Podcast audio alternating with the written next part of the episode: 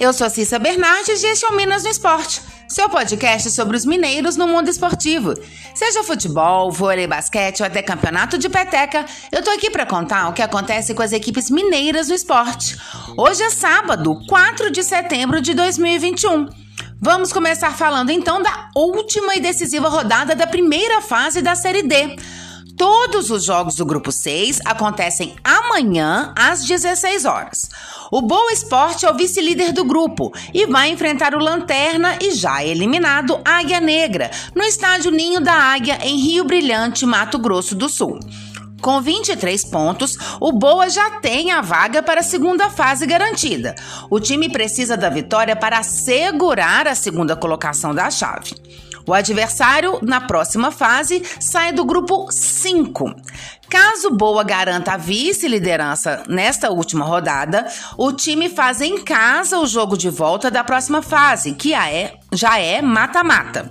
Mas, se for ultrapassado pela Caldense ou Uberlândia, o jogo de volta será longe de Varginha. O Uberlândia está em terceiro lugar na tabela e recebe a líder ferroviária no Parque do Sabiá, no Triângulo Mineiro. Com 22 pontos, o Verdão pode terminar a primeira fase na vice-liderança, ou então permanecer na terceira posição, ou até mesmo cair para o quarto lugar. Para conseguir a vice-liderança, o Berlândia precisa vencer e torcer para um tropeço do Boa. Caso não vença a Ferroviária, o Verdão pode cair para o quarto lugar.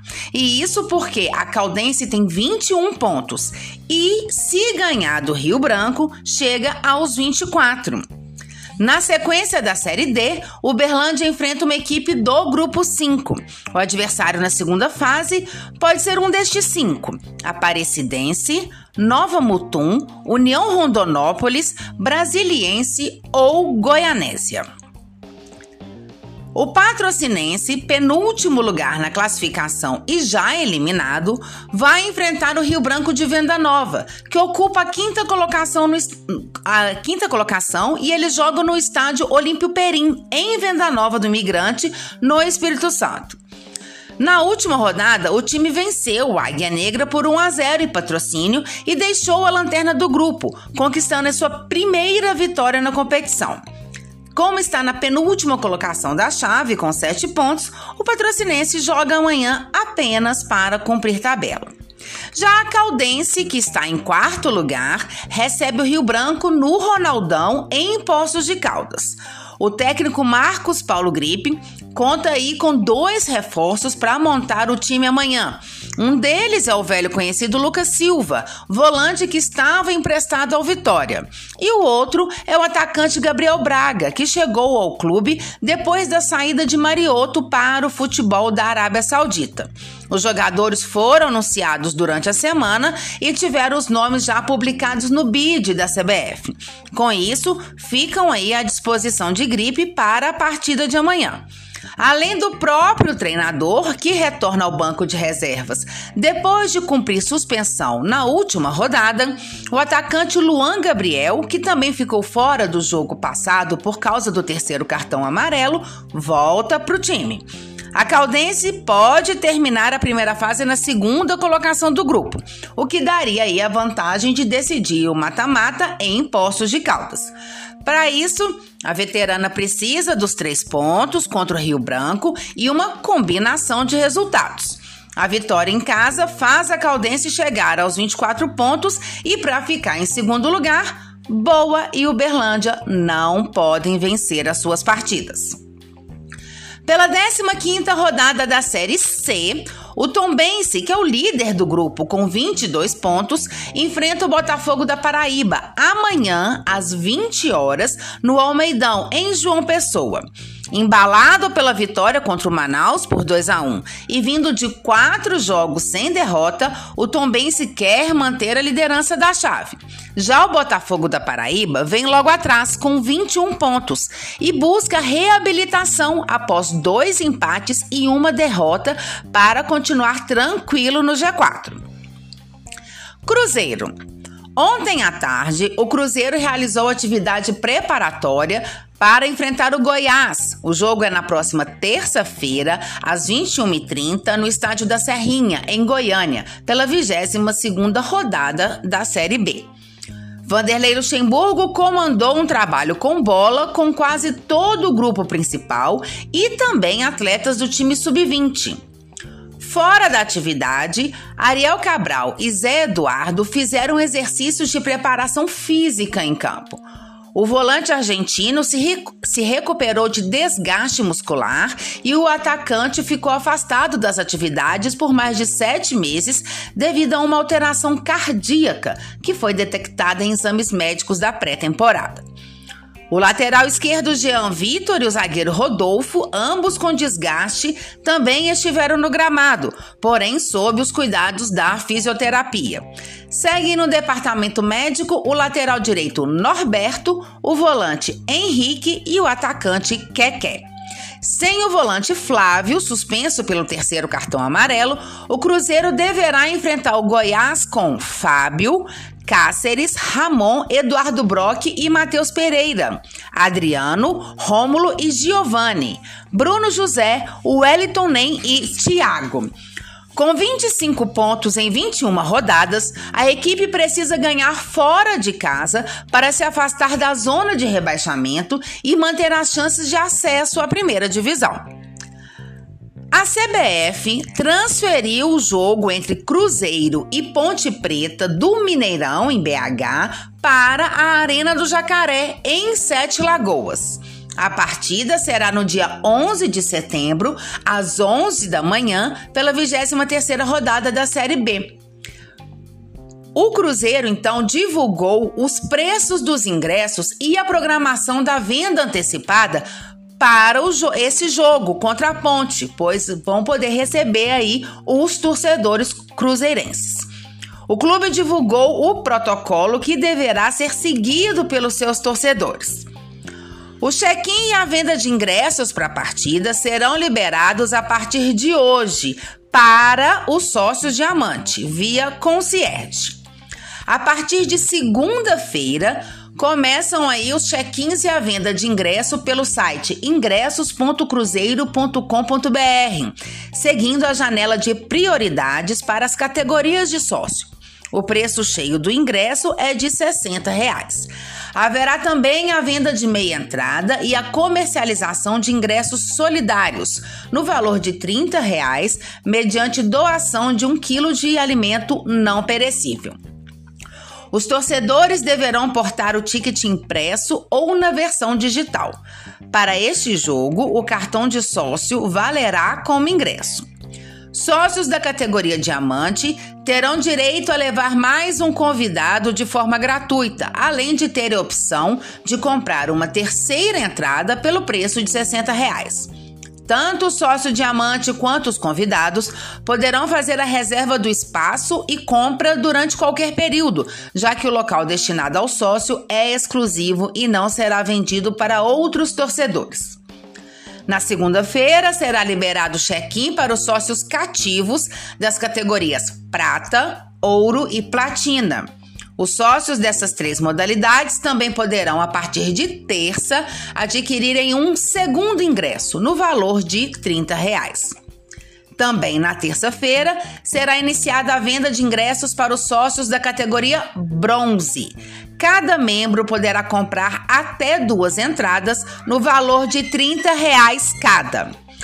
A venda para o público geral acontece na quarta-feira, dia 8 de setembro, até a sexta-feira, dia 10 de setembro com o ingresso de inteira custando 60 reais, e a meia entrada ou ingresso solidário no valor de 30 reais, mediante aí a doação de um quilo de alimento não perecível.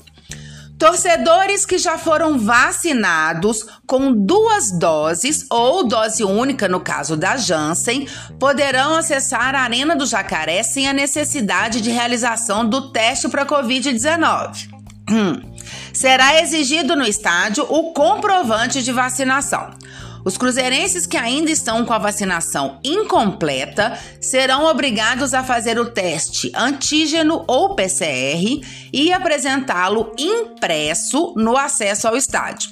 O exame tem que ser realizado no máximo 72 horas antes da data do jogo.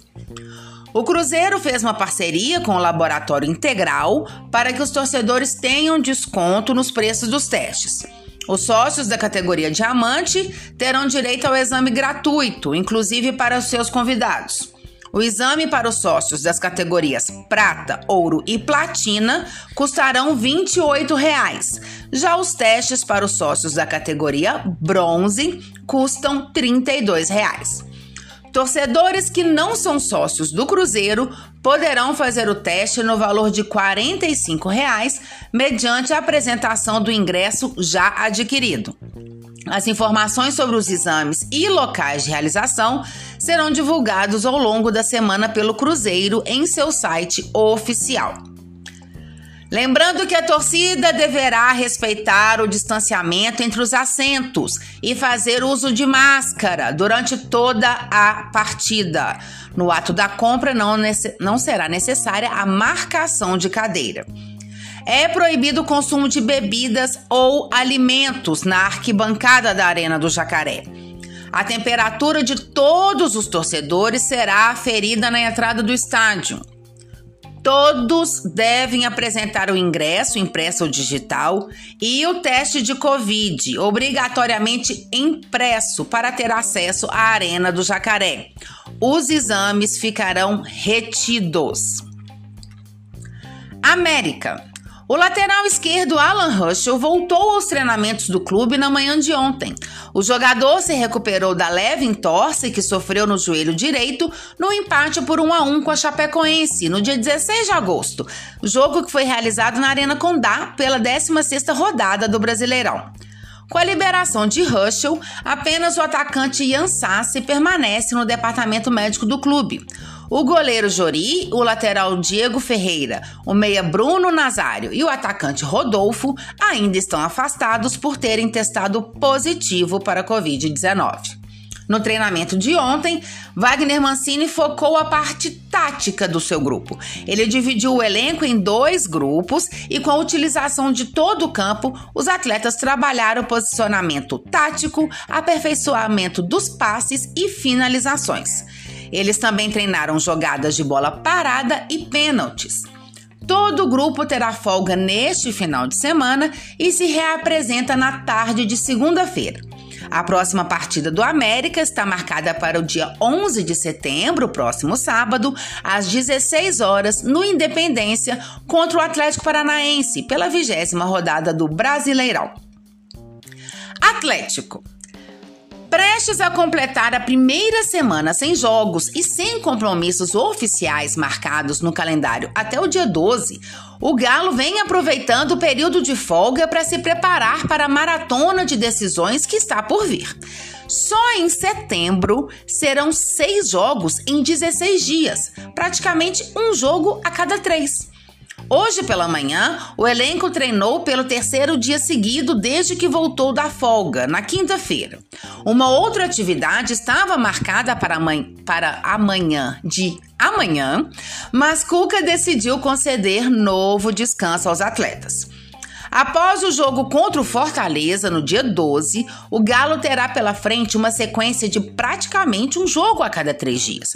O calendário do mês de setembro fecha no dia 28, quando o Atlético decide a sua vida na Libertadores no jogo de volta contra o Palmeiras, previsto para acontecer no Mineirão. Pelo Brasileirão, além do Fortaleza, o Galo enfrenta o Esporte no dia 18, em casa, e o São Paulo no dia 25, fora. Pela Libertadores, os jogos contra o Palmeiras estão marcados para os dias 21 e 28. Já na Copa do Brasil, o jogo de volta das quartas de final com o Fluminense está marcado para o dia 15.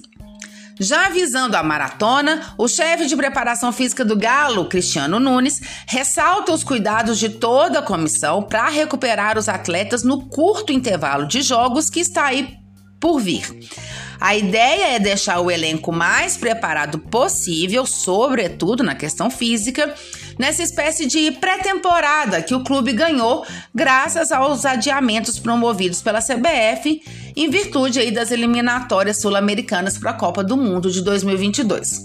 Os 14 dias sem jogos oficiais é o maior período de folga desde o início da temporada. Na atividade deste sábado, o único desfalque foi o volante Jair. Ele está em fase final de recuperação de uma lesão na coxa e a expectativa da comissão técnica é que ele já inicie a transição para o campo nos próximos dias.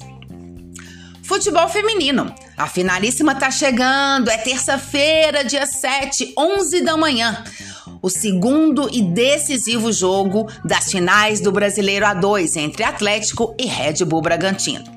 Lembrando que no primeiro jogo, nessa última segunda-feira, a partida ficou em 0 a 0 no estádio Nabia Bichedid, em Bragança Paulista. Hoje pela manhã, as Vingadoras treinaram no CT, visando aí a partidaça de terça-feira. Amanhã tem treino novamente, também no CT. E na segunda-feira, a equipe vai ao Independência na parte da tarde para fazer reconhecimento do gramado. Eu volto então na segunda-feira para falar dos resultados das séries D e C, notícias sobre o jogo do Cruzeiro e das Vingadoras na terça e mais notícia dos mineiros no esporte. Até lá! E se você quer saber sobre o seu time ou qualquer informação esportiva de Minas, manda mensagem, perguntas, dá um oi. Meu Twitter é arroba Cissa Bernardes e meu e-mail é cissabernardes.gmail.com. Até mais! Boas competições para todos!